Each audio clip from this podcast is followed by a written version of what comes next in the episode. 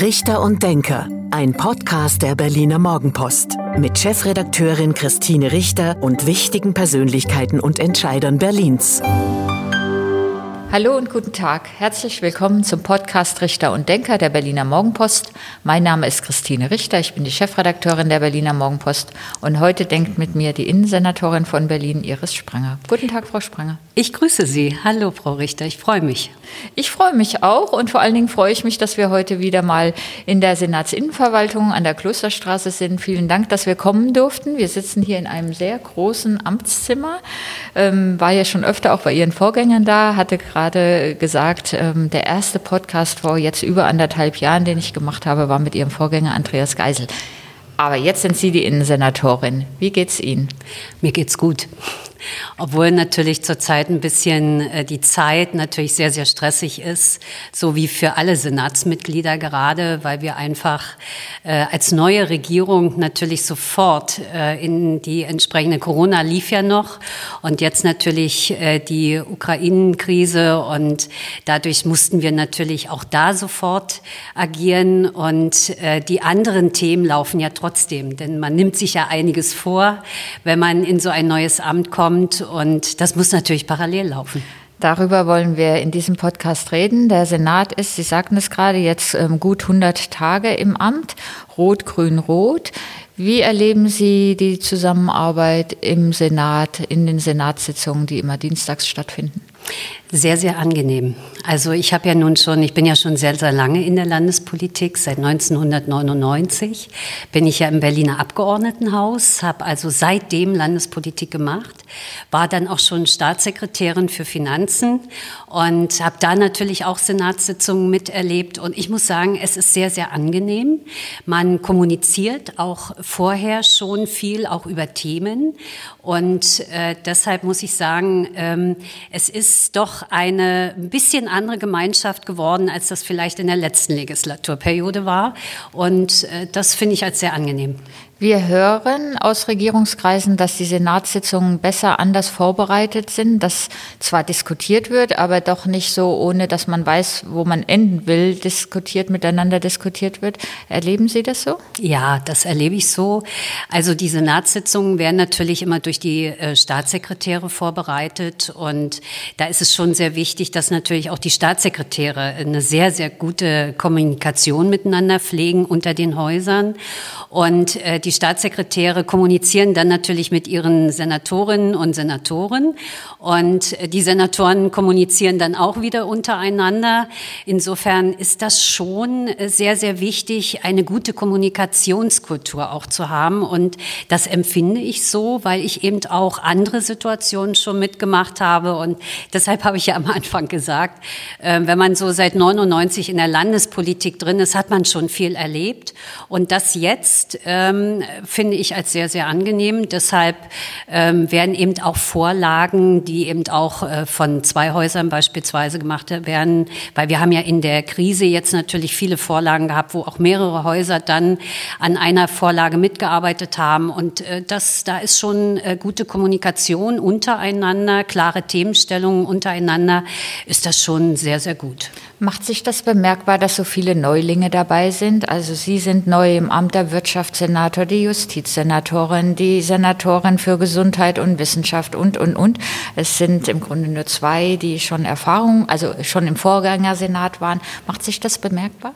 Das kann schon sein. Also jeder geht ja auch in seinem äh, neuen Senatsressort äh, entsprechend äh, mit den Mitarbeiterinnen und Mitarbeitern um.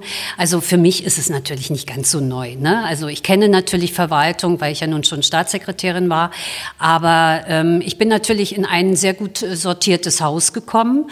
Und äh, ich pflege sowieso eine sehr hohe Kommunikation. Und ich denke, das ist mir auch wichtig, äh, ich denke, die Kommunikation ins Haus hinein ist eine sehr, sehr wichtige. Und so wie man ins äh, Haus rein kommuniziert, so kriegt man dann natürlich auch die entsprechenden Vorlagen. Und es ist auch gut, wenn neue Senatsmitglieder da sind, weil jeder geht eben auch anders ran. Wir haben ja sehr erfahrene Senatsmitglieder, die äh, sehr unterschiedlich jetzt nun reingekommen sind. Also mit Herrn Schwarz haben Sie ja schon gesprochen. Ne? Der kam eben aus der Wirtschaft und das ist natürlich ein guter Wirtschaftssenator. Oder Frau Busse, die eben äh, als Schulleiterin schon äh, von der Pike auf das gelernt hat. Das ist schon eine sehr interessante Mischung und ähm, deshalb äh, ist das schon schön. Also für mich ist es jetzt nichts Neues. Äh, natürlich, ich bin jetzt das erste Mal Senatorin geworden, aber für mich ist natürlich Verwaltung nichts Neues und die Landespolitik sowieso nicht. Wir wissen, dass Sie sehr gerne Stadtentwicklungssenatorin geworden wären. Nur sind Sie Innensenatorin. Ähm, schmerzt Sie das noch?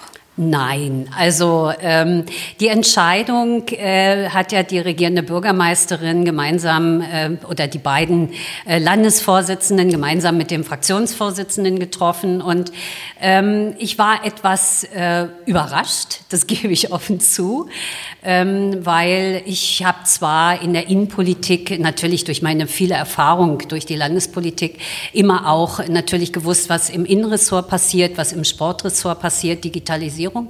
Aber ich war schon angenehm überrascht, als erste Frau mhm. äh, in dieses Stimmt. Innenressort zu gehen und als erste Sportsenatorin und als erste äh, Senatorin für Digitalisierung, weil eigentlich, das sind so viele Leute, sind es eigentlich fast drei Verwaltungen, die sich hier zusammenführen. Das ist schon eine riesige Verwaltung. Die Verantwortung ist sehr groß.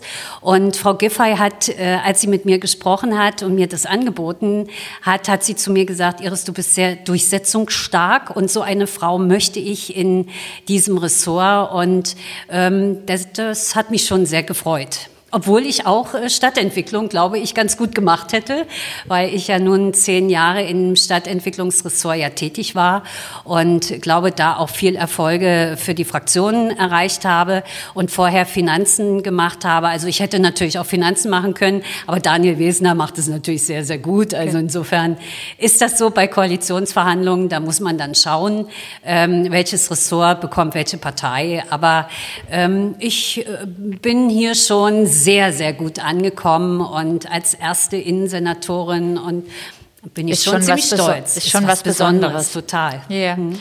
Ähm, bevor wir über Ihre wichtigen oder die wichtigsten Vorhaben reden, gucken wir auf den Ukraine-Krieg, ähm, der schreckliche Krieg ähm, in Europa, jetzt schon seit einigen Wochen. Wir hatten gerade dieses Massaker in, in Butscha, also ja. ganz, ein ganz, ganz schlimmer Krieg mit unendlich viel Leid und Toten und hat auch Auswirkungen auf Berlin, weil viele Flüchtlinge eben über Polen nach Berlin kommen.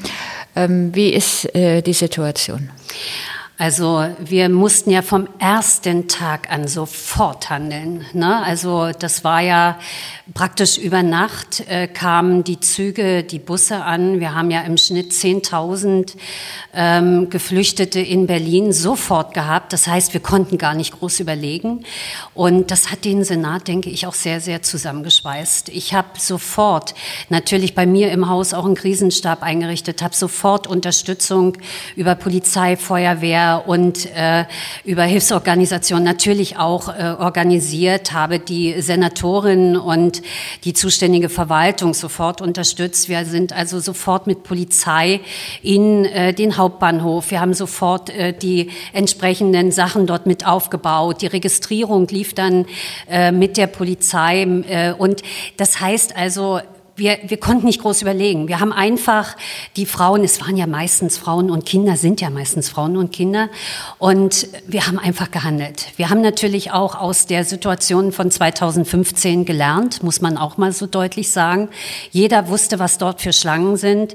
Ich habe in unter meiner Rigide, bei mir ist ja das Lea praktisch, wo äh, die ähm, Titel ausgegeben werden. Ja und ich habe dann sofort mit dem, äh, mit dem ITDZ zusammen gesagt, wir müssen die Aufenthaltstitel sehr, sehr schnell dann auch, weil wir wussten ja, wie man mit Geflüchteten dann auch umgeht. Ist aber noch mal ein bisschen, es klingt vielleicht banal, einfacher, weil es jetzt keine Asylbewerber sind, die genau, nach genau, Berlin gekommen sind. Genau, wir haben natürlich sofort entsprechende Regelungen dann auch getroffen, weil sie können ja einreisen wie Touristen. So, und da haben wir natürlich gesagt, wir müssen, äh, wir müssen einfach klar Klarheit und einfache Verfahren sofort finden. Und das ging dann natürlich auch in meine Verwaltung rein. Und mit dem ITDZ zusammen haben wir also mit dem Lea innerhalb von zehn Tagen, das nenne ich dann Digitalisierung, selbstverständlich dann die Anträge entsprechend sofort auf die, auf die Linie gebracht und innerhalb kürzester Zeit dann wirklich die Möglichkeit für diejenigen, die dann auch in Berlin bleiben, den Aufenthaltstitel bekommen. Wir sind ja jetzt ungefähr bei etwas über 4000 äh, Geflüchtete, die jetzt schon einen Aufenthaltstitel bekommen haben. Und das ging dann innerhalb von wirklich zehn Tagen, wo wir das aufgebaut haben. Darüber bin ich auch sehr stolz im Übrigen. Das darf man auch sein, weil die Mitarbeiterinnen und Mitarbeiter haben gemeinsam mit dem ITDZ komplett digitalisiert das aufgebaut, so dass wir keine Schlangen mehr vor dem Leer hatten, was ja in 2015 noch der Fall war. Das heißt also, so stellt man sich dann wiederum auch Digitalisierung vor und da war es einfach sehr, sehr wichtig, dass wir den Menschen sehr schnell entsprechende Möglichkeiten auch gegeben haben.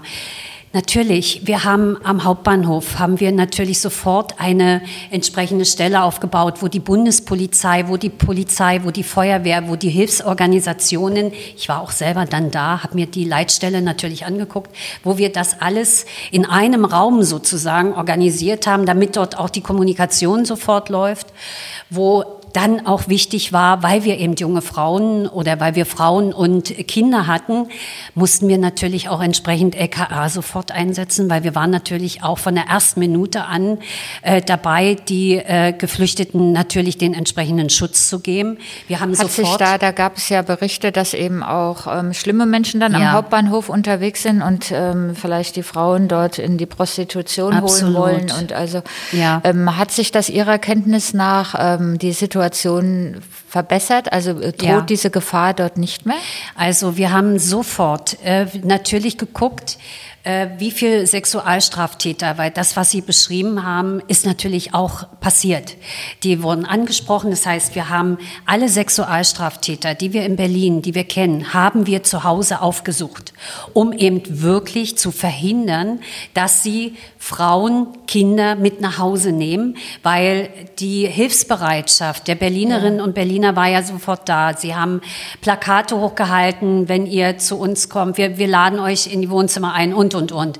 Und da kann man eben leider auch, Sie haben es schlimme Menschen gesagt, nicht verhindern, dass sich natürlich auch solche drunter gestellt haben. Deshalb haben wir ähm, LKA in Zivil, in Größenordnung dort, die natürlich dann auch schauen, dass so etwas nicht nicht passiert.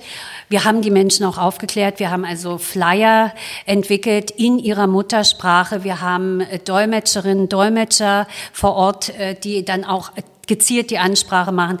Wir haben ja auch alleinreisende Kinder gehabt, Jugendliche gehabt. Auch da äh, sofort äh, in, in Zusammenarbeit dann mit der Bundespolizei, mit der Polizei, mit LKA, mit den Hilfsorganisationen haben wir das so sichergestellt, dass also auch die äh, Kinder in Obhut genommen wurden, dass sich da jemand gekümmert hat und, und, und.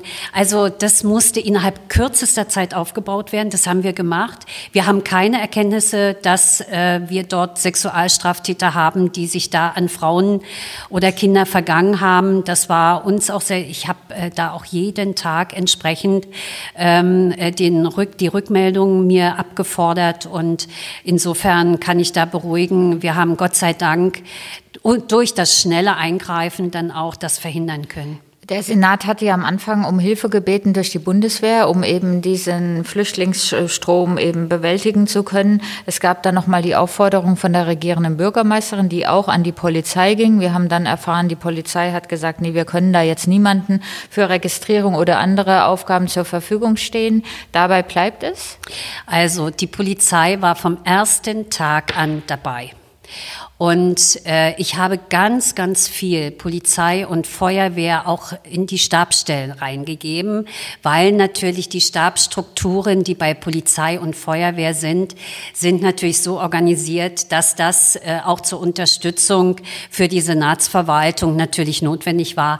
Das heißt also, selbstverständlich haben wir überall das reingegeben und wir registrieren natürlich, haben auch registriert, aber wir sind natürlich auch für den Schutz da. Das heißt also, wir müssen ja auch wissen, welche Bürgerinnen und Bürger kommen nach Berlin.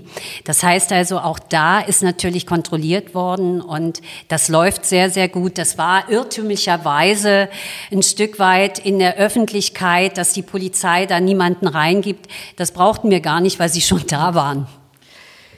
Gut, kommen wir ähm, zu, Ihren, zu Ihrem Ressort und zu Ihren wichtigsten Aufgaben. Ähm, ist die Kotti-Wache, die jetzt auch so viel Schlagzeilen macht, ist das jetzt für dieses Jahr Ihr wichtigstes Projekt? Eines der wichtigen Projekte, ganz genau. Gut. Ich habe äh, ja schon am Montag im Innenausschuss sehr deutliche Worte auch gefunden äh, und die Abgeordneten haben es ja dann auch alle äh, befürwortet. Das ist natürlich, die Kotti-Wache läuft ja seit 2014. Also seit, seit 2014. Seit 2014 wird darüber diskutiert, genau. es gibt sie bis heute nicht. Genau, so. Aber mit Frau Spranger und der Innensenatorin Frau Spranger wird es sie geben. Und der Standort steht das ist entsprechend, das LOI ist unterschrieben und äh, der Mietvertrag wird jetzt unterschrieben und das wird eine der modernsten Wachen werden, die wir dort haben. Ähm, für unsere Zuhörerinnen und Zuhörer nochmal zur Erklärung, also es soll dann, ähm, aber Sie können das viel besser beschreiben als ich, es soll dann keinen Container oder Neubau genau. am Cottbusser Tor, vielleicht unter dem der U-Bahn ähm, geben, anders als am Alexanderplatz, sondern es geht in ein bestehendes Gebäude und auch Wann genau. passiert was? Genau. Wir haben natürlich alles geprüft. Ich habe, ich, das war sofort mein erstes Thema, womit ich mich natürlich beschäftigt habe. Wie sieht's am Cotti aus? Bin, bin natürlich sofort ins Gespräch gegangen mit den Mieterbeiräten, mit den Gewerbetreibenden, hab's mir vor Ort angeschaut, hab noch mal gesagt, prüft bitte, kann man eine Containerlösung machen. Wir brauchen aber eine Größenordnung von über 200 Quadratmeter, weil die nächste Direktion ist 2,5 Kilometer entfernt. Und das heißt, also ich muss die, genau, ich muss die gesamte Logistik für die Kolleginnen und Kollegen, die dort dann auch arbeiten sollen, natürlich dort in diese Wache reinbringen. Und ähm, es gibt kein also wir hätten dort dann einen Container hinstellen müssen, der so riesengroß ist, der ist überhaupt nicht mit der Wache am Alexanderplatz zu vergleichen. Und das hätte die Statik nicht hergegeben. Das heißt also, wir haben ja unten drunter die U-Bahn und das hätte die Statik nicht hergegeben. Das heißt, das musste verworfen werden. Dann haben wir uns angeguckt, gibt es eventuell ebenerdig, weil es wurde ja kritisiert, dass wir mit der Wache in das äh, in KZ reingehen, in die erste Etage, sehr prominent. Und dann haben wir uns angeguckt, wie sind die Mietverhältnisse der Gewerbetreibenden vor Ort. Wird dort eventuell relativ zeitnah ein äh, entsprechender Gewerberaum eventuell frei? Gibt es aber nicht. Die sind alle langfristig vergeben. Und da habe ich natürlich gesagt, ich werde dort niemanden, keinen Gewerbetreibenden, ja. werde ich kündigen. Und das hätte keine guten Schlagzeilen das gegeben. Das hätte nicht nur, guten, nicht nur schlechte Schlagzeilen gegeben, äh, man hätte mich dann äh, berechtigterweise kritisiert. Und das mache ich nicht. Das habe ich sofort ausgeschlossen. Das habe ich auch am Montag äh, den Innenleuten gesagt. Und das haben sie dann auch verstanden. Habe ich auch im Übrigen vor Ort dann gesagt. Ne? So, so dass wir auch da die entsprechende äh, Situation hatten, dass wir das leider auch nicht machen konnten. Dann habe ich geprüft mit der BVG, ob wir eventuell unten äh, im, im Bahnhof was machen können. Aber auch das geht nicht. Ich kann auch so eine Größenordnung dann nicht in den Tunnel reinbringen oder so. Alles verworfen worden. Insofern gab es wirklich nur diese eine Immobilie im NKZ drin. Die habe ich mir dann angeschaut, habe auch die äh, Mieterbeiräte und so alle mitgenommen. Und die BIM macht es so, ein Vorteil hatte es, dass es seit 2014 runde Tische gab ohne Ende. Einen Vorteil, dass die Mieterinnen und die Gewerbetreibenden immer wieder auch ins Gespräch gekommen sind und gesagt haben, was wollen Sie eigentlich? Wie wollen Sie eine Wache? Welches Personal soll dort beispielsweise auch hinkommen? Wie stellen Sie sich eine moderne Polizei vor? Das heißt also, wir werden dort eine sehr helle Wache hinbauen. Wir werden nicht so typischerweise eine Wache machen wie so in den 80er Jahren, wo dann kleine Räume sind und so weiter, sondern man kommt dort rein. Man hat eine sehr, sehr helle Wache, wo man auch mal einen Kaffee trinken kann, wo man sich informieren kann, wo dort Polizei hinkommt, die im Übrigen, ich habe sehr viele Bewerbungen schon von Polizei Polizistinnen und Polizisten. Ja, interessant. Ja, die gesagt haben, wir leben dort oder die dort geboren sind, die dort Verwandtschaft haben, die also aus dem Kiez kommen und die die Sprache vom Kiez sprechen, weil Cotti gehört ja zu Berlin und Cotti ist eben Berlin. Ich wünsche mir es natürlich, ähm, dass das jetzt ein lebendiger, sauberer Ort wird. Und der erste Aufschlag ist gemacht mit dieser Wache. Und äh, wir wollen ja ein gesamtheitliches Konzept. Das macht aber nicht die Innensenatorin alleine, sondern da muss der Bezirk mit entsprechend dran. Wir haben ja jetzt schon das Gesundheitszentrum, was jetzt gerade eröffnet worden Richtig. ist mit dem Drogendruckraum und, und, und. Das heißt also, dort muss der Bezirk mit entsprechend dran. Dort muss man natürlich mit der BVG sprechen. Man mu muss mit der BSR sprechen. Man muss die dunklen, ähm, ja, die dunklen Räume, äh, wo, wo dann auch Kinder durchgehen und so, ne, in den Hauseingängen, man muss das alles mit einem Lichtkonzept, da ist natürlich die Wohnungsbaugesellschaft gefragt, das alles haben wir gesagt, das muss natürlich gesamtheitlich jetzt gemacht werden. Der Standort der Kottiwache steht aber und das hat man jetzt auch akzeptiert. Ähm, ist Ihr Ziel, dass ähm, sich der ganze Ort dann durch die Präsenz der Polizei, durch diese Kottiwache verändert? Ähm, Anders gefragt, befürchten Sie nicht, dass dann einfach Kriminalität, Drogenhandel und so weiter einfach nur verdrängt wird und am Cottbusser Tor steigt die Lebensqualität?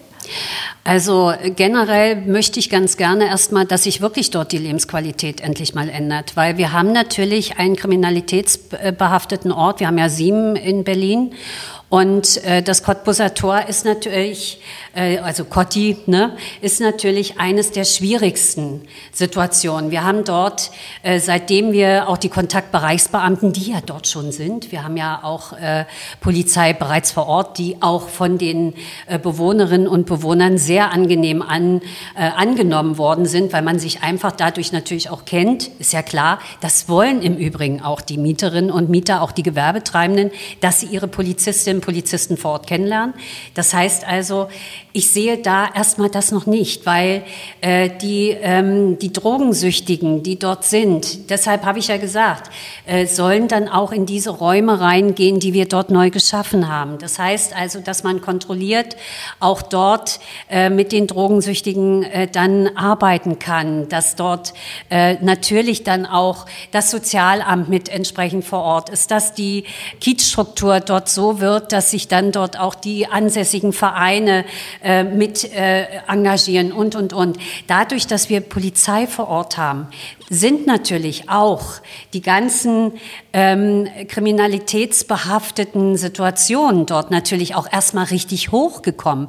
Ne? Also das ist ja jetzt dann dadurch auch erkannt worden, dass wir eben Raubüberfälle dort haben, wie viel äh, äh dort auch äh, Übergriffe der Gewerbetreibenden, Einbrüche bei den Mieterinnen und Mietern. Das ist ja dadurch erstmal wirklich richtig rausgekommen. Das heißt also, wenn es dort ein angenehmes angenehmer Ort wird, dann sehe ich auch nicht, dass man äh, das verdrängt. Natürlich Drogendealer ähm, die werden höchstwahrscheinlich ähm, sich das jetzt erstmal dann angucken und unter Umständen gucken, wo sie da noch eventuell dealen können. Aber durch die Polizeipräsenz, das wird ja die Kontaktbereichsbeamten, wir haben ja gesagt, wir wollen generell ja im ganzen, äh, äh in ganz Berlin die ausweiten. Das wird natürlich dann auch da ausgeweitet. Das heißt also, wir haben natürlich auch da Kontrollen noch höher und das weitet sich ja dann auch entsprechend im Bezirk dann aus. Also ich sehe das jetzt erstmal so, dass es gut ist, dass wir das dorthin bringen und dass es von der Bevölkerung angenommen wird. Die Demonstrationen, die da jetzt liefen, auch letzten Sonntag, das sind alles Leute, die wohnen da gar nicht. Und die beschimpfen dann die Polizei, aber wenn ich da nicht wohne, dann kann ich da eigentlich auch nicht mitreden. Aber gut, das ist das, das die Demonstrationsfreiheit, die wir nun mal haben. Vielleicht würden die auch generell immer die Polizei beschimpfen. Ähm, verraten Sie uns noch, wann wollen Sie die Kotti-Wache eröffnen? Also so schnell wie möglich. Das wird jetzt, äh, wie gesagt, der, der äh, Letter of Intent ist ja jetzt auf, unterschrieben. Der Mietvertrag wird jetzt äh, zeitgleich unter, also sehr zeitnah unterschrieben.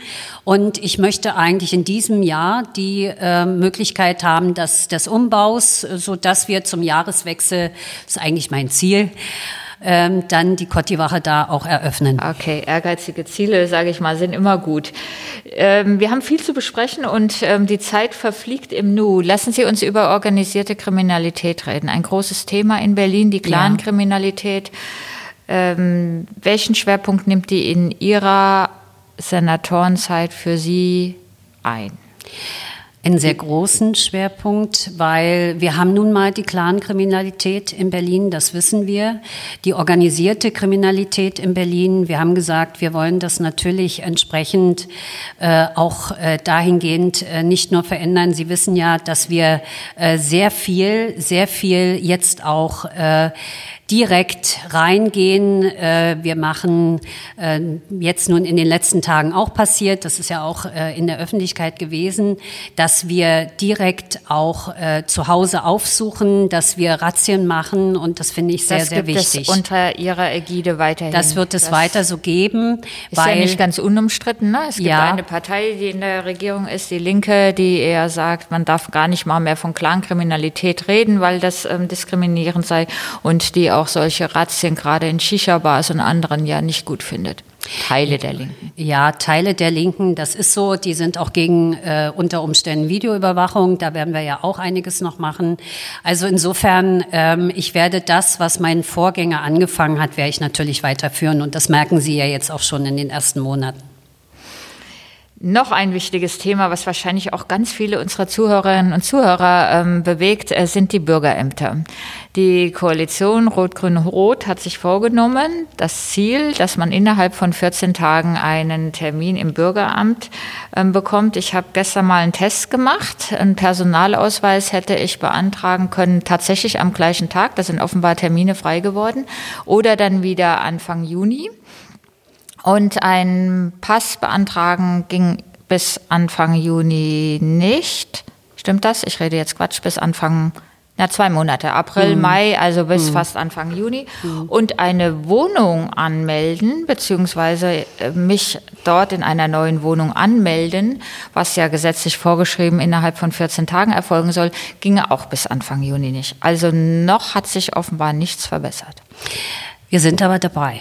Ich habe ja, ich habe ja gesagt, äh, wir werden, wir haben im Koalitionsvertrag haben wir ja gesagt, 100 Stellen gerade für Bürgerämter, dass wir das einrichten. Wir haben hier in Mitte, das war eines der ersten Bürgerämter, was ich besucht habe, haben wir ein Bürgeramt aufgebaut innerhalb von zehn Wochen und haben dort äh, hochdigitalisiert äh, sofort auch die entsprechenden Möglichkeiten gefunden, äh, dass äh, das sehr, sehr schnell geht. Wir wollen fünf neue Standorte auch aufbauen. Ich kenne aber die Schwierigkeiten. Ich weiß es. Das Problem ist das Personal. Das Problem, äh, das Problem ist natürlich äh, auch unter anderem Personal. Deshalb haben wir ja gesagt, 100 neue Stellen werden wir für Bürgerämter einrichten, weil wir wollen natürlich, dass äh, gerade das, was äh, die Berlinerinnen und Berliner, und Sie haben es ja gesagt, das sind ja Meldebescheinigungen, das ist der Ausweis, äh, das ist die Urkunde für Standesamt und, und, und.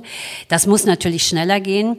Wir haben äh, natürlich die Sach, den Sachverhalt so, dass wir wir eine App haben, wo man sich anmelden kann.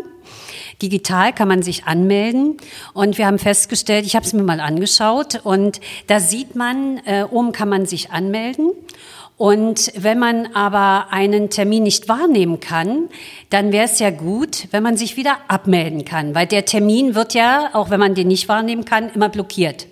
Und dann habe ich mir das angeschaut und dann habe ich gesehen, man muss praktisch bis ganz nach unten scrollen, um sich wieder abzumelden. Mhm.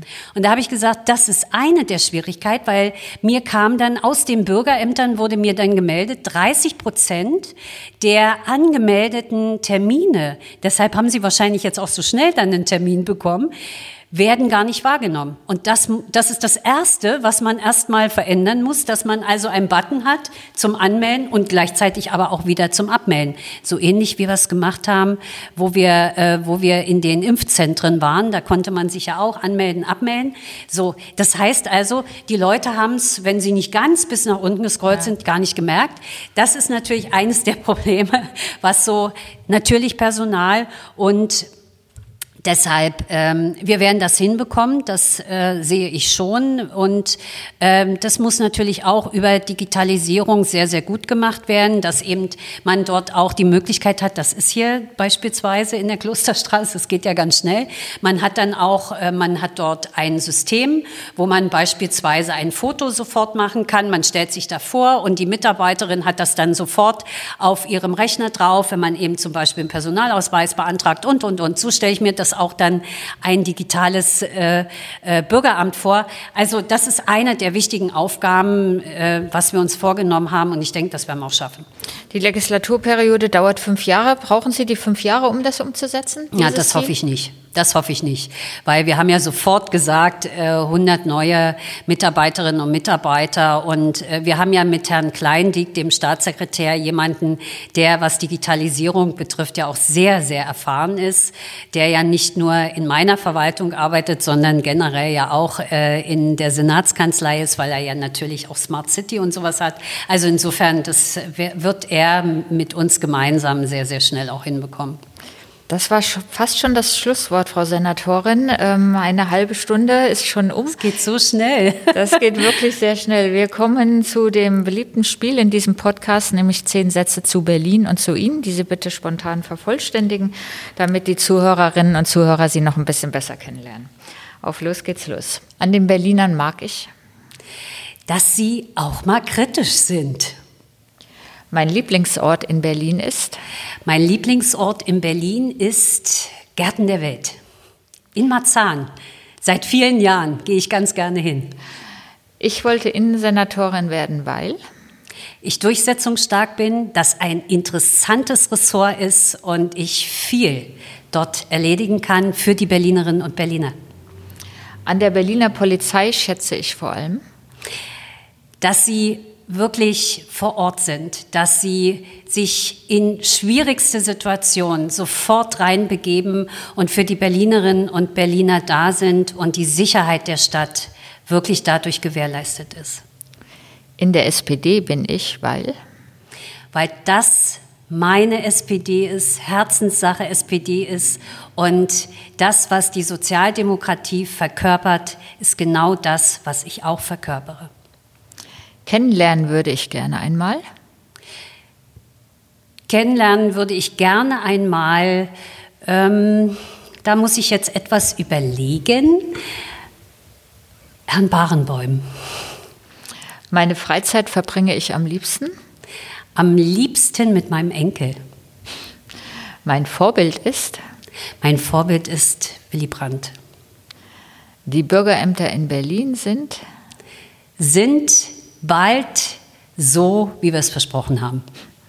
Und der letzte Satz, mein größter Wunsch für 2022 ist?